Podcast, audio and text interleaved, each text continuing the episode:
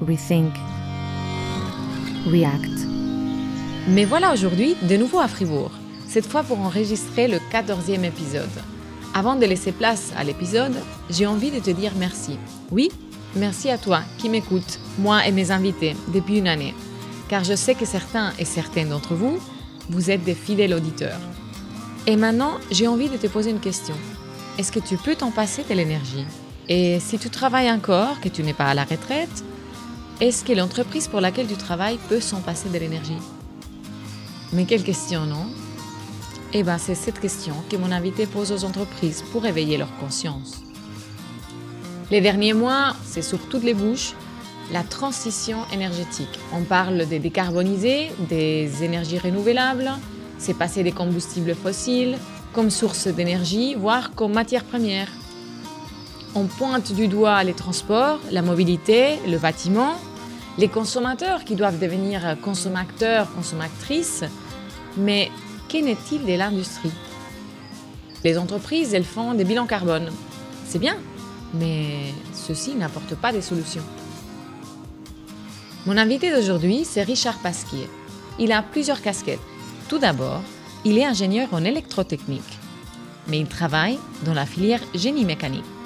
Professeur associé de l'Haute École d'ingénierie et d'architecture de Fribourg, consultant pour PME, il accompagne dans les démarches d'efficience énergétique et il est chargé des cours master à l'HS de Fribourg. Cette fois, on parlera d'énergie et surtout du gaspillage énergétique et la solution que lui il apporte avec son startup. Alors si tu as envie de savoir plus, reste avec nous. Dans l'industrie, c'est assez difficile d'avoir des données qui sont, euh, je dirais, efficaces, euh, parce que souvent au niveau de l'industrie, on a un comptage à l'entrée qui va donner la consommation globale euh, d'énergie de l'entreprise. Et puis, en fait, c'est à peu près la seule valeur qu'on a. Donc, on, a beaucoup de difficultés à savoir où part cette, énergie. Et puis, en fait, dans les industries les plus récentes, on va avoir peut-être des sous-comptages, donc des, compteurs intermédiaires qui vont nous permettre d'avoir des comptages sur des zones. Euh, mais encore une fois, c'est une zone comporte plusieurs machines, plusieurs systèmes. Donc, ça va donner une donnée qui est assez, euh, assez mélangée et qui va, qui va rendre l'analyse assez difficile. Du coup, quels sont les indices qui peuvent nous indiquer que notre entreprise gaspille de l'énergie? Il y a un élément qu'on peut analyser, c'est de, déjà ben, d'établir est-ce que la nuit, quand, quand l'entreprise ne, ne, produit pas, est-ce qu'on consomme? Et puis cette, cette, consommation de nuit ou de week-end, par exemple si l'entreprise est fermée le week-end, euh, c'est une notion euh, qui peut déjà établir le premier gaspillage. Alors euh, dans l'industrie, on parle beaucoup de, de, lean management, et puis dans le lean management, un des préceptes, c'est d'éliminer les gaspillages, les MUDA, euh, donc d'éviter finalement tout ce qui n'est pas utile directement au produit ou au client. Et ben voilà, la consommation d'une usine la nuit, ben elle sert à personne, donc c'est un gaspillage.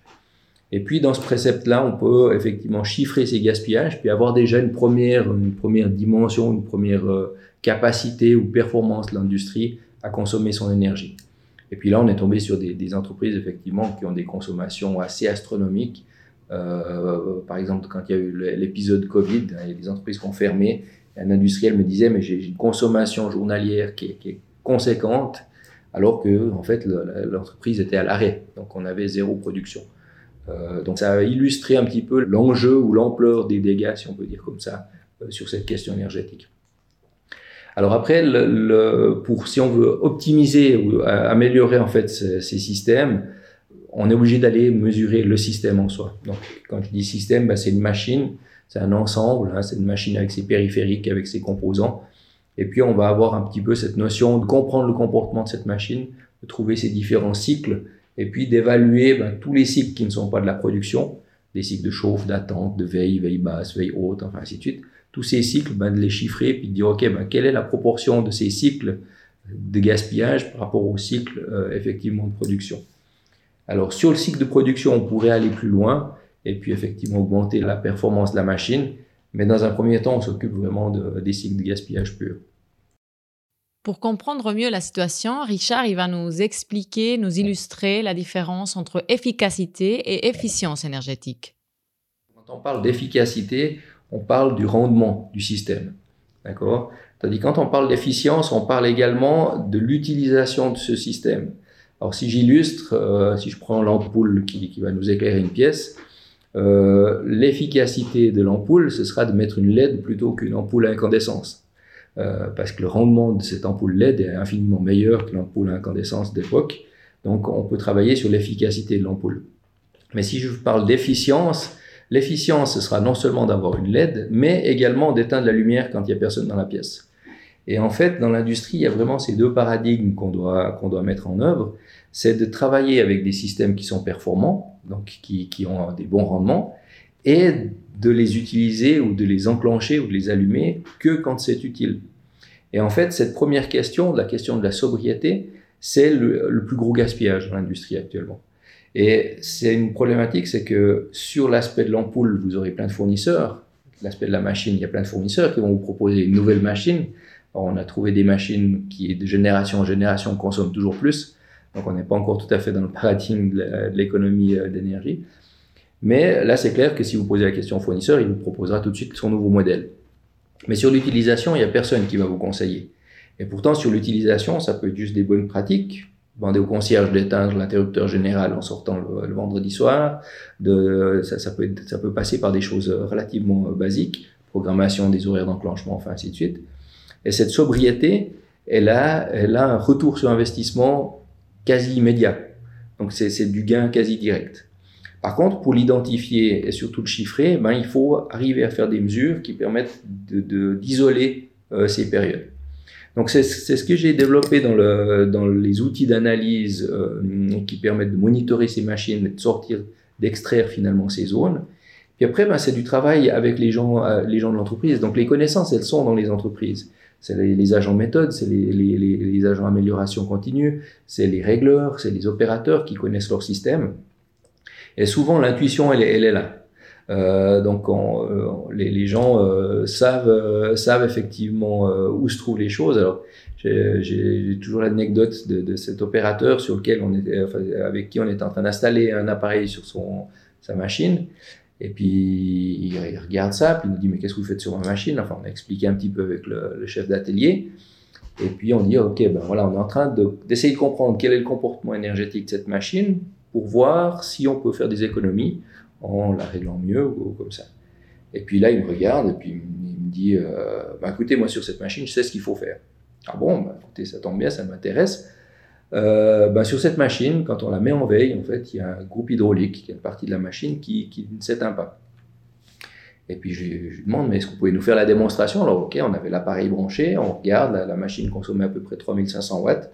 Il dit, regardez, maintenant je la mets en veille. Alors là, effectivement, l'aiguille descend, on est à 3000 watts.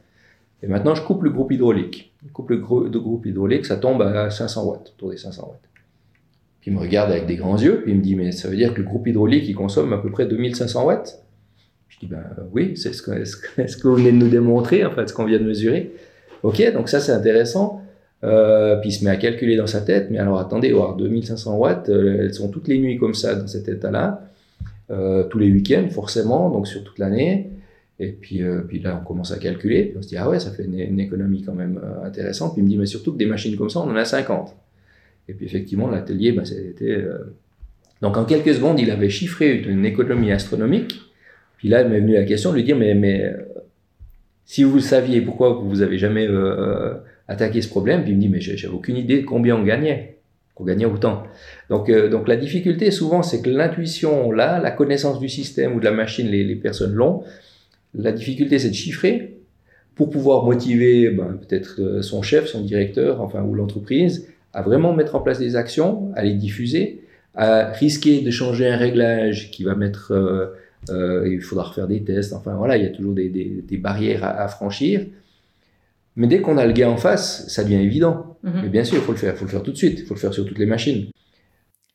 Mais comme tu me disais, euh, il y a souvent la peur la peur de toucher la machine et perdre en précision Dans l'industrie, chaque modification doit être validée.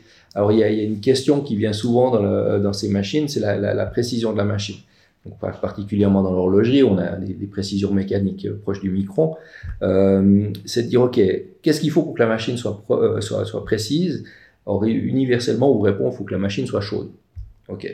Donc chaude, ça veut dire quoi? Ça veut dire qu'elle est stabilisée en température et puis on a quelque chose de bien. Alors j'adore poser la question aux horlogers, dire ok, c'est quelle température chaud pour vous? Ah, écoutez, euh, chaud, c'est entre 20 25 degrés, peut-être un peu plus. Enfin, une réponse un peu évasive. OK. Deuxième question, combien il faut de temps à cette machine pour qu'elle soit chaude? Ah ben écoutez, euh, je ne sais pas, peut-être 2, 3, 4 heures. Alors je reste interloqué, puis j'ai dit, mais attendez, si pour vous que c'est quelque chose de capital, comment vous faites pour garantir qu'elle soit précise si vous ne savez ni la température exacte, ni le temps qu'il faut pour l'atteindre? Il me dit, ah ben, on laisse allumer tout le temps. Donc on est dans cette, dans cette euh, image de la machine allumée tout le temps pour être précise. Donc là, je, peux transposer sur un...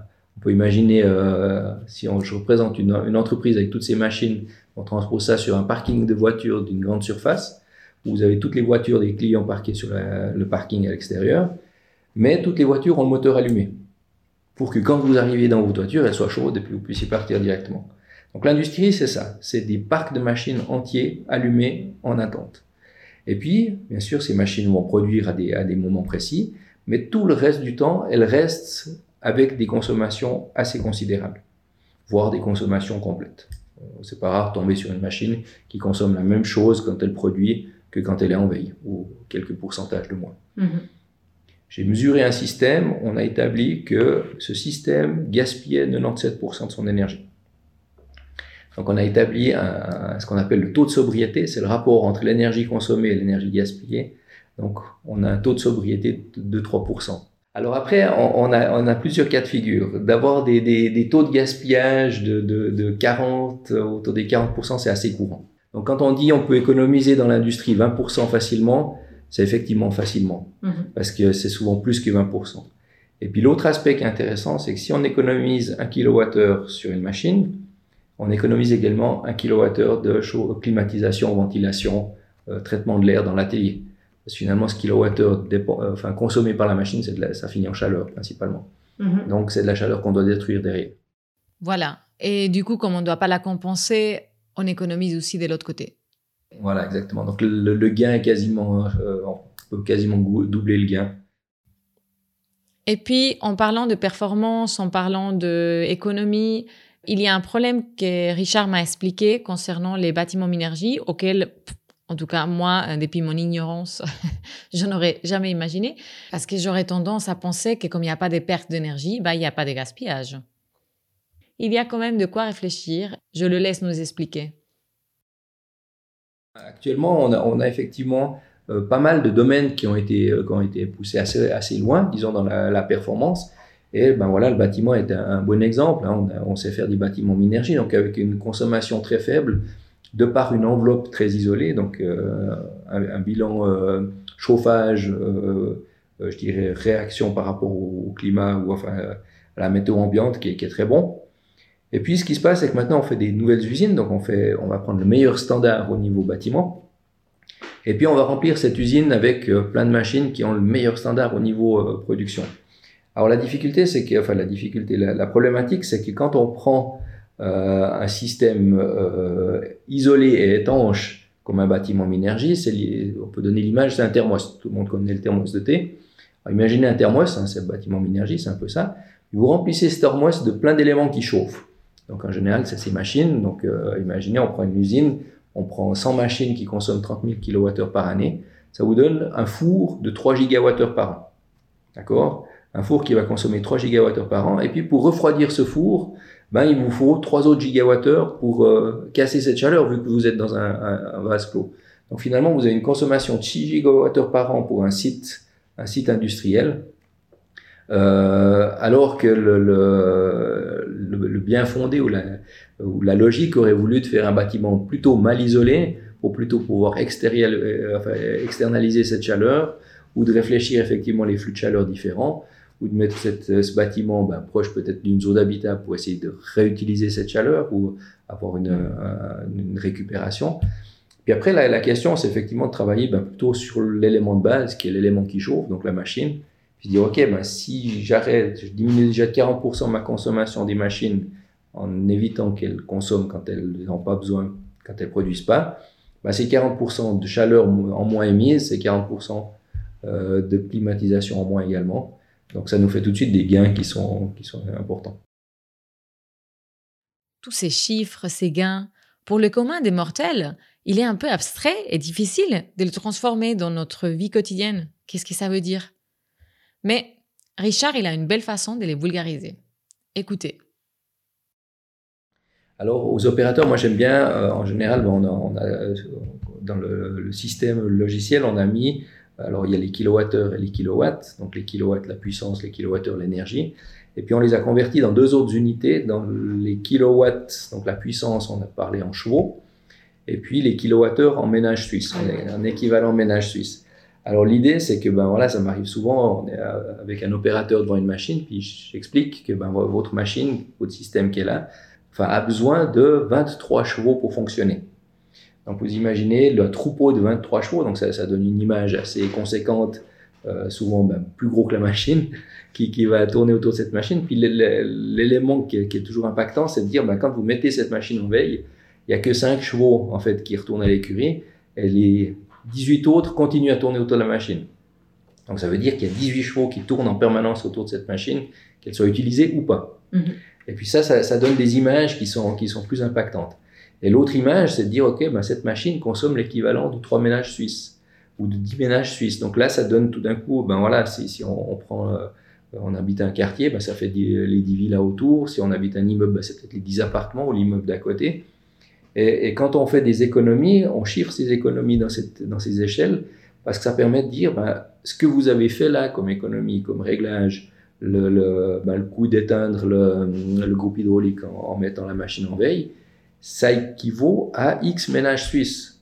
Donc ça veut dire qu'avec cette économie-là, on peut alimenter ces ménages, ces 10, 20, 100 ménages suisses à l'année. Donc tout d'un coup, ça prend une proportion euh, absolument astronomique. Et puis, on ne parle pas effectivement d'éteindre la lumière aux toilettes ou d'éteindre les écrans pour la pause de midi. On est sur des systèmes industriels qui consomment des, des, des échelles de consommation astronomiques qui équivalent de, à plusieurs ménages suisses euh, juste sur une économie, un changement d'heure d'enclenchement ou des choses comme ça. Si ça, c'est pas une belle motivation. En Suisse, on n'a pas de son Richard Pasquier. Alors, à part te contacter, bien sûr, hein, quelles sont les compétences qu'une entreprise doit développer pour arrêter de gaspiller? L'entreprise doit prendre conscience de la problématique, doit prendre conscience de cette problématique et doit la mettre quelque part dans un certain niveau d'urgence ou de stratégie. Et une fois que cette, cette étape est franchie, effectivement, il y a une certaine organisation. Euh, la question, c'est de trouver où est-ce qu'on peut avoir la compétence, d'animer euh, finalement cette démarche d'amélioration continue sur ce plan énergétique. La première difficulté qui m'a été posée, enfin, que j'ai rencontré, euh, d'où le développement de la start-up, c'était de pouvoir mesurer. Comment on fait pour mesurer concrètement une machine de manière simple, multidimensionnelle, en ayant quand même l'électricité et l'air comprimé, qui sont les deux grandes énergies consommées par ces systèmes, et pouvoir établir effectivement ça c'est bon, ça c'est du gaspillage. Donc ça, ça a été la première difficulté. Et puis la deuxième difficulté après, c'est d'animer euh, les équipes d'amélioration. Donc de travailler avec les gens, puis de dire, écoutez, ben voilà, on a constaté que la machine gaspillait dans tel ou tel mode, euh, qu'est-ce qu'on peut faire? Et puis là, les, les, solutions techniques, elles viennent du terrain, donc elles viennent de ces gens-là. Alors après, sur les petites entreprises, euh, ça peut être un auditeur externe qui fait cette, ce, ce travail d'animation. Donc là, il y a des auditeurs agréés par la Confédération comme ça, qui vont euh, accompagner pour mettre en place les outils de mesure, qui vont accompagner pour faire l'analyse, et puis bien sûr pour mettre en place, on appelle ça les APE, les actions de performance énergétique. Et puis euh, dans les plus grandes entreprises, effectivement, ça devient un poste à part entière de gestionnaire responsable de l'énergie, alors qui n'est pas un peu l'ancien rôle de responsable d'énergie qu'on avait d'habitude de faire à l'époque, à savoir, euh, ah, il nous faut un responsable sécurité, il nous faut un responsable environnement, maintenant on nous demande un responsable énergie, on lui met la même casquette. Et puis en général, c'est euh, quelqu'un qui est aussi responsable du bâtiment. Et puis comme il a le bâtiment, il a les fusibles, puis comme il a les fusibles, il fait l'énergie. C'est pas la bonne réflexion parce que là, on a besoin de quelqu'un qui, qui a une vision production. Il faut aller au cœur du problème. Il faut aller dans la production. Et souvent, la personne du bâtiment, dans l'ingénierie, il y a un peu ces deux mondes. Hein. Il y a le bâtiment et l'industrie c'est deux mondes d'ingénierie qui ont un peu de peine à communiquer ou qui c'est un peu l'eau et l'huile. Donc il faut, il faut quelqu'un qui vienne dans la bonne famille puis causer effectivement au niveau de la production. Après t'écouter et sachant que plus une entreprise consomme, moins elle paye son énergie, je me demande, est-ce que la Confédération est-elle trop permissive? J'ai un peu l'impression qu'elle va dire Oh, pas bien, mais si tu fais quand même semblant d'être un bon élève, on va continuer de soutenir ton gaspillage. Alors, la, difficulté, c'est qu'à mon avis, euh, c'est très difficile pour un politicien d'aller contre les entreprises. Parce que les entreprises ont quand même un certain pouvoir. Euh, l'emploi, il y, a plein, plein d'aspects euh, qu'on attribue aux entreprises. Et, la, difficulté, c'est qu'on pense que si on va contraindre les entreprises à réduire ou à limiter leur consommation, on va les pénaliser. Et en fait, tant qu'on n'a pas compris que non, en, allant aider les entreprises à augmenter leur performance énergétique, on va les, leur donner un avantage concurrentiel. Ça va être un progrès. Parce que finalement, d'arrêter de gaspiller, ça permet de mieux utiliser son infrastructure, ça permet d'augmenter sa productivité, euh, de, de, limiter l'usure de l'outil de production. Donc il y a plein d'avantages. Donc il faut, il faut casser ce paradigme de dire euh, ah ben on va s'éclairer à la bougie du coup si on veut économiser. Mais non, aujourd'hui on gaspille énormément Demain, on arrivera à consommer ce qui nous est utile. Et en faisant ça, le pari est gagné. Merci beaucoup à Richard de nous avoir donné son temps, de nous avoir expliqué la solution de son startup. Merci à vous de nous avoir écoutés. Mais on n'a pas fini. Je vais vous laisser encore avec un dernier mot, un dernier mot de Richard pour les jeunes et pour les personnes qui prennent les décisions dans les entreprises c'est clair, on peut, on peut voir le tableau noir puis dire ah ben, c'est la fin du pétrole, c'est la fin des, des Trente Glorieuses, euh, on, va devoir euh, se limiter euh, dans nos consommations, on va devoir tout réfléchir, c'est plus tout la profusion et l'abondance. Mais en fait, c'est une opportunité, d'autant plus pour des, jeunes ingénieurs, de, de, réinventer la société, de, retrouver des, des nouvelles façons de fonctionner, de remettre en question tout ce qui a été fait jusque-là on a, le droit de tout remettre en question si c'est pas fondé, si c'est pas, pas euh, pertinent et efficace. Et puis, euh, ben, ça ouvre la porte à vraiment beaucoup d'opportunités. Et les entreprises qui savent saisir ça aujourd'hui, je pense qu'elles seront toujours là demain et puis euh, voire renforcées. Et celles qui n'ont pas conscience de ça et qui, ne veulent pas avoir confiance vont devant de gros, de gros dangers, voire, voire, voilà, voire d'extinction effectivement, bah, comme dans toutes les révolutions hein, qui ne s'adaptent pas, euh, est condamné à disparaître. Rethink. React. Si cet épisode vous a plu, n'hésitez pas à le partager avec qui bien vous semble. Et comme ça, d'autres personnes pourront découvrir Rethink and React. Prenez soin de vous et à bientôt